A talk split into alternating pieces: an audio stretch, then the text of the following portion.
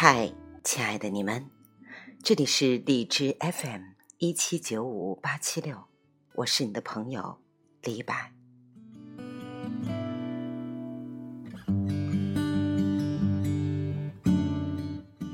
今天想继续和大家分享王东岳先生《知鱼之乐》中的内容。在前几个月，我拿到了王东岳先生的《物演通论》与《知鱼之乐》。当时两本书打开的时候，感觉内心非常的喜悦。之所以这样说，是因为王东岳先生的哲学理论深刻、耐人寻味。他博采众长，博古通今，对东西方哲学有着很深的研究，但却截然不同，自成一体。在我看来，它是一本深刻的、有生命力的读物，我非常非常的喜欢。那么，我《鱼之乐》系列节目主要分享的是这两本书中的《知鱼之乐》系列。而《物演通论》因为太过于深刻，还没有敢进行阅读，主要是担心自己的哲学方面的理解力不足以去阅读这本书籍。那么，《鱼之乐》系列节目已经做了九期，今天是第十期。那么，今天想和大家分享这本书中的。哥白尼与内尔前庭。那么，在分享内容之前，为了便于第一次听我节目的听众对《知鱼之乐》有一个更深的理解，请随我一起来了解王东岳先生的简介。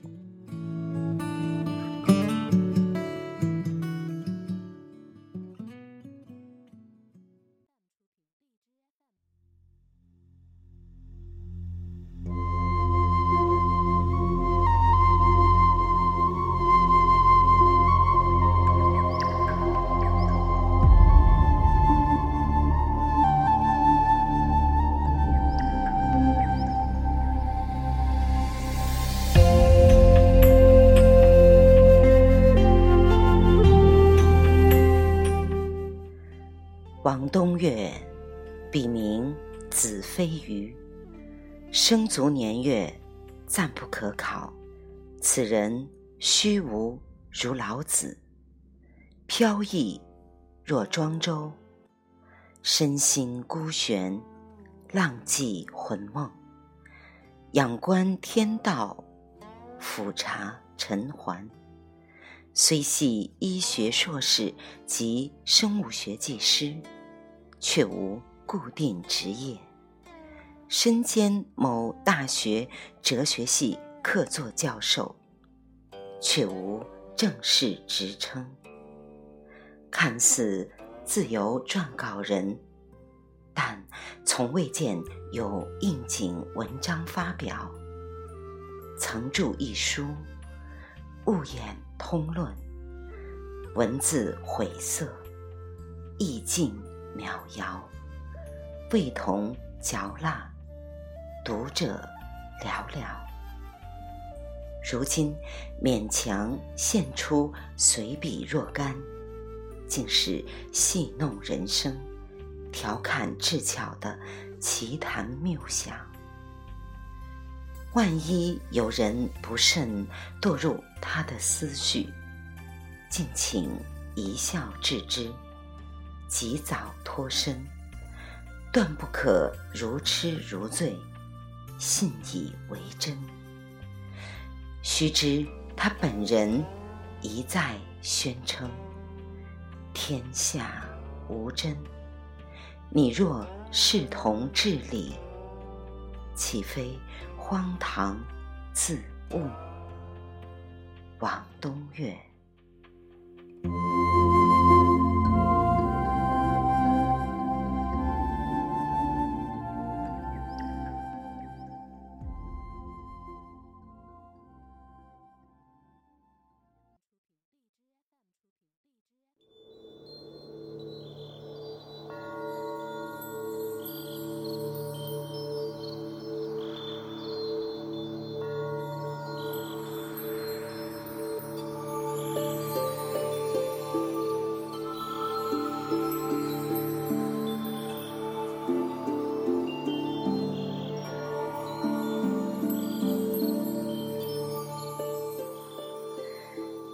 他们即便听到了它，也不了解它，就像聋子一样。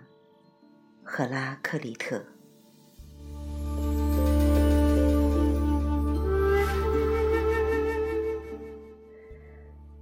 哥白尼与内尔前庭。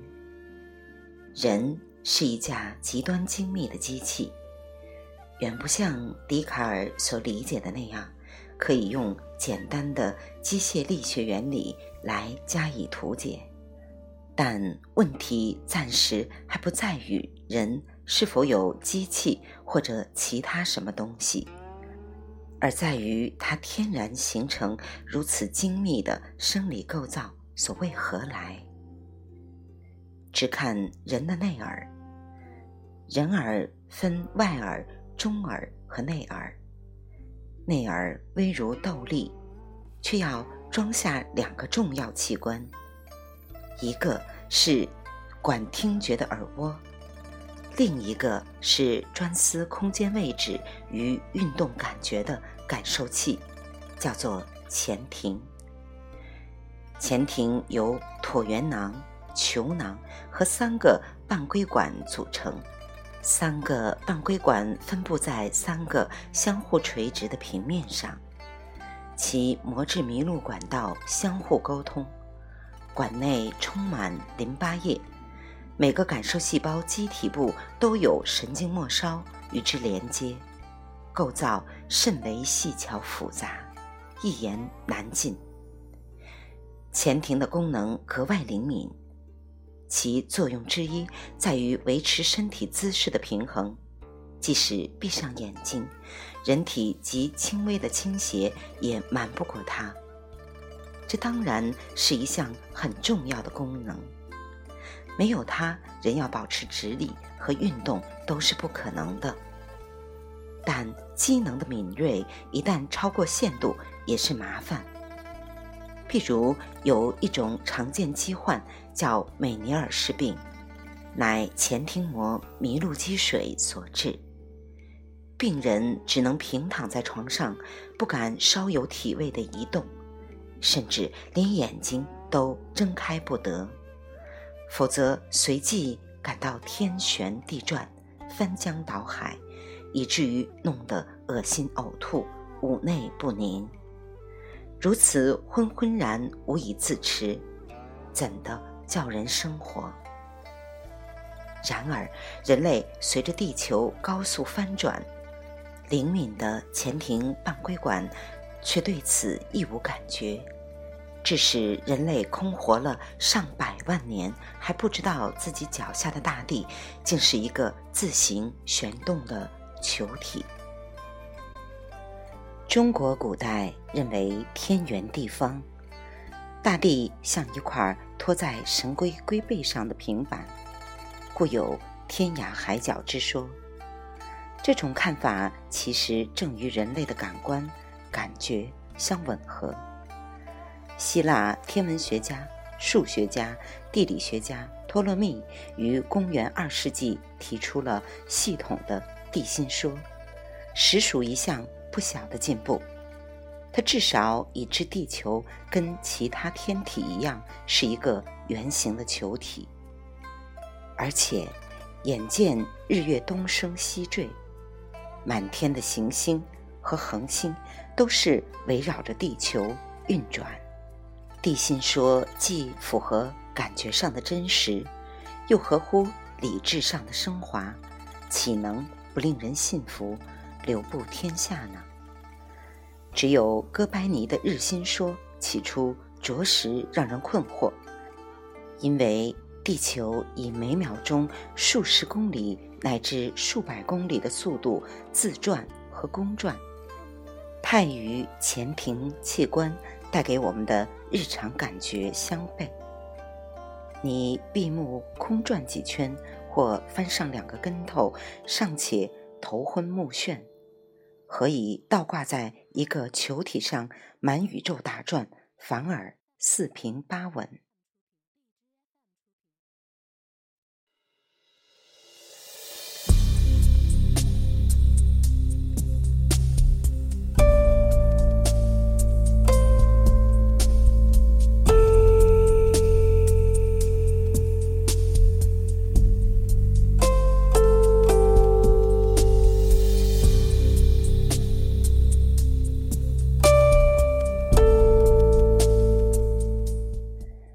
所以，尽管事隔百年以后，伽利略才给哥白尼以迟到的赞许，到头来还是未能避免宗教裁判所的软禁和训斥。公允而论的话，恐怕我们不能只怪教会和僧侣愚昧无知吧。问题倒是应该反过来提出，才更有趣味。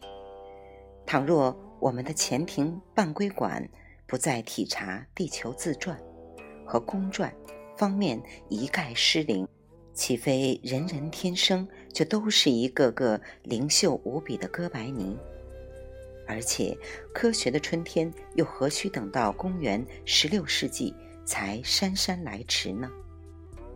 换言之，拉开了人类科学史序幕的哥白尼，在很大程度上只不过填补了小小前庭器官的失能。这真是一桩足以令全体人类嗟叹不已的旷世憾事。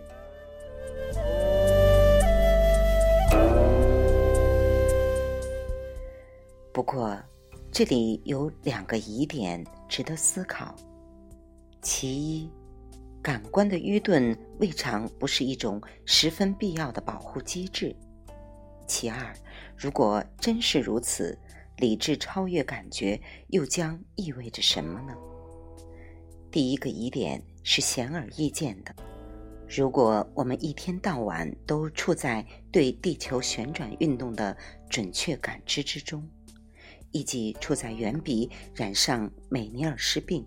更为严重的颠三倒四之下，恐怕眩晕浑噩的人类早就已经不知所终了吧。也就是说，我们的感官机能的设立仅以维护机体自身的稳态生存为限，超过这个限度就一定会造成戕害，而且是无可容忍的戕害，即便。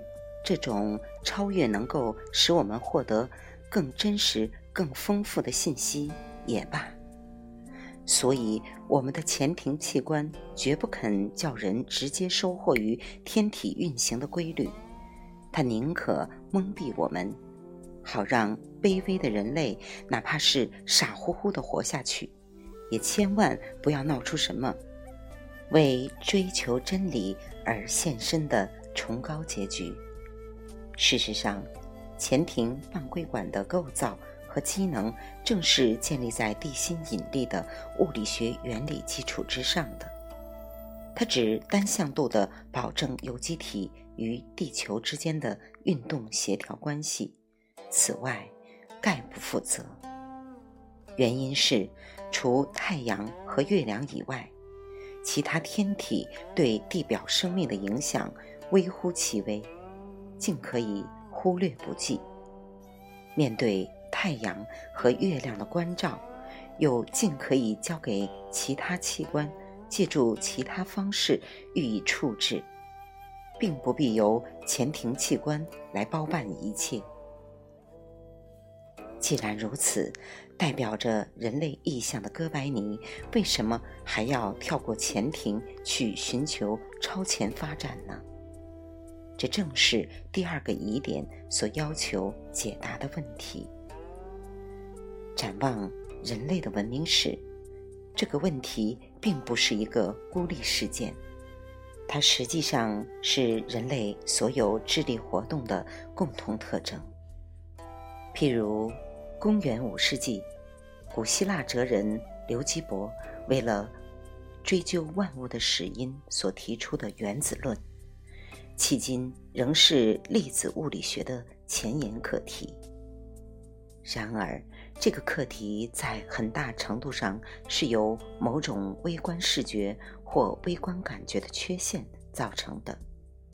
须知，对于最原始的宇宙物态，例如电子或质子说来，世间万物，包括我们的人类自身，都是这些基本粒子。演运而成的后裔，这是一个极其简单的处理对象。他们只需借用自己固有的物理感应属性，例如电磁作用力等，就足以把握任何有关的微小粒子了。例如质子借其正电荷来获知以及获得负电子，而后来的生物领域逐步演成感性、知性或理性。其实可能都不过是原始物理感应属性的增益发展产物而已，而且高级属性总不免压抑和遮蔽低级属性，从而令认知能力的上扬倾向于越来越轻飘。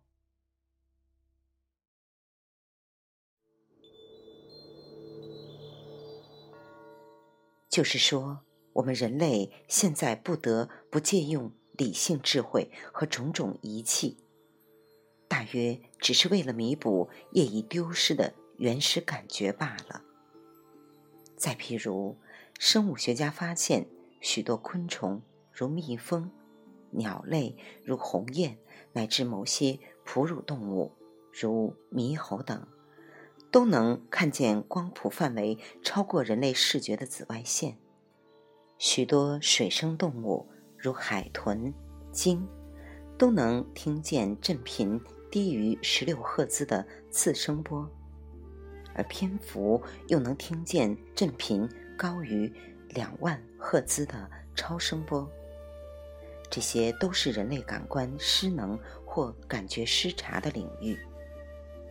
于是，我们费尽心机地制造出各式各样的诸如光谱仪和振频仪器之类的工具，结果无非是重建或追溯某些原始依存关系，其聪明灵巧的体质生理结构，如感觉或思维器官，和自制代偿产物。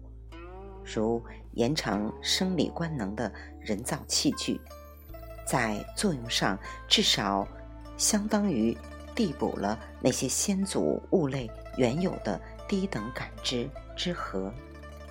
换句话说，我们是在使用一系列更复杂、更费力的方式去处理那些原本也许分外简单的对象和问题。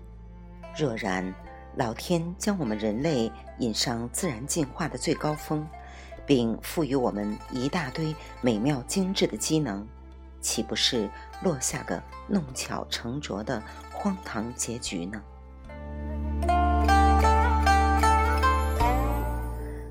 不言而喻，超越于感官之上的认知发展，一定也是一种必须。就像前述的感官效能限制是一种自然既定的必须一样，对此谁都无话可说。不过，你的超越似乎并不能给你带来更多的知识，反倒让你越发看不清知识的源头。你的感知层次升华的越高，你的寻根能力就距意识越远。这就好比那可以感知粒子或原子的电磁感应能力，其实并没有完全脱离你的身体，它只是沉淀在了细胞代谢的深层，甚至它就潜伏在你的精神活动下面，例如神经极化反应。只可惜你无论如何都无法把它打捞出来。让它显为直觉或思想，否则科学史上的一切深究和难题，岂不是全让你一蹴而就、大功告成？于是，逆向回溯不成，人们只好向前挺进，且唯恐跑得不快，以至于尼采还要痛斥俗众。呼号超人，似乎不把更多的原始天赋贬入黑暗的潜意识或无意识地狱里，则绝不罢休。殊不知，你前向跑得越远，后项丢的就越多。反正自然界的知识总量，终究不会溢出宇宙物眼的限定区间。你又何苦像猴子掰苞谷，边捡边弃，徒劳无功呢？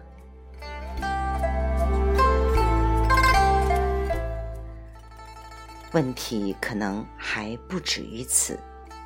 鉴于目前的智能飞跃和科技进步，导致地球环境大遭破坏，人类的整体生存危乎待哉。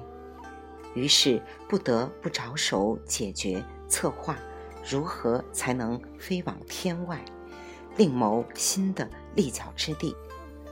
为此，我们当然首先就要感谢超越前庭、启动科学的天文学家哥白尼。